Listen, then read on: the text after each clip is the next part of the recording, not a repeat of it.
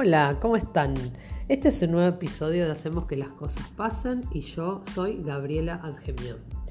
Hoy quiero hablar de bioneuromoción, porque tuve la posibilidad de hacer un cursito gratis de introducción al tema y la verdad que me pareció súper interesante poder comentárselos.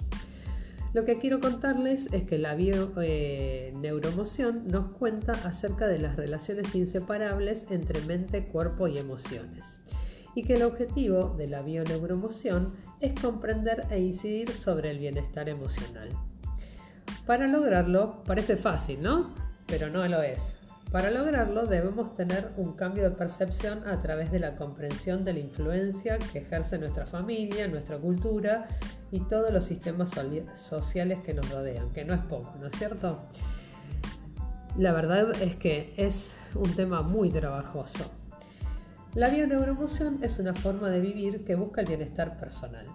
Y lo bueno es que abarca todos los ámbitos de la persona y no solo da respuesta a los problemas físicos, sino también a las dificultades interpersonales, sociales, en definitiva a todas las situaciones que provocan conflictos emocionales.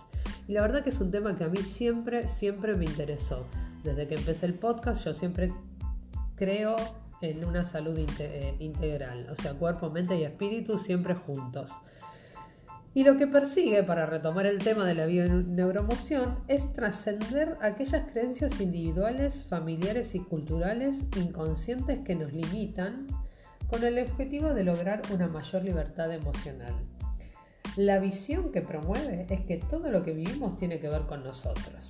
Y desde esta visión podemos dejar de ser víctimas de una situación y empezar a hacernos responsables de nuestra forma de gestionarla. Nada fácil, ¿no es cierto? Para trabajar de forma personal este bienestar emocional hay que identificar esas creencias inconscientes que condicionan de forma automática nuestra percepción de las situaciones que nos estresan y por lo tanto de la forma de reaccionar que tenemos ante ellas. Si trabajas para interpretar tus conflictos desde una nueva perspectiva, vas a poder desarrollar formas más efectivas de gestionarlas y así poder reducir el estrés que afecta a tu calidad de vida en distintos ámbitos, como pueden ser las relaciones, la salud, el trabajo, la familia.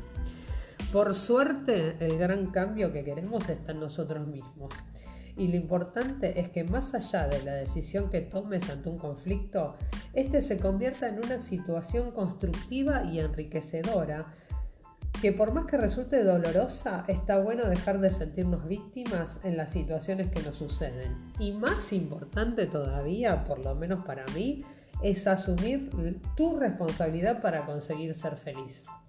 Y hablando de felicidad, quiero decirles que realmente estoy feliz porque a través de los episodios del podcast puedo comunicar e informar algunas cosas que me resultan interesantes transmitir, para que puedan experimentar aquello que les provoca curiosidad tanto como a mí.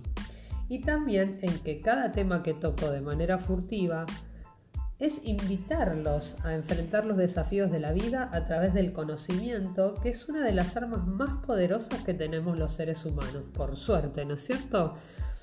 Ya que nuestras acciones y comportamientos son las consecuencias directas de cómo nos sentimos y por eso de nuestras emociones. Y cuanto más nos centremos en los aspectos que están bajo nuestro control, no solo vamos a poder resolver los conflictos de manera más fácil, sino que también vamos a aumentar nuestro bienestar emocional y físico. Parece re fácil, ¿no? Pero no lo es, vuelvo a decirlo.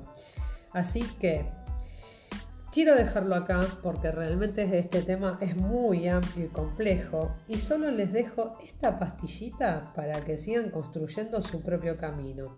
Les agradezco muchísimo haberme escuchado y los espero en el próximo episodio de Hacemos que las cosas pasen.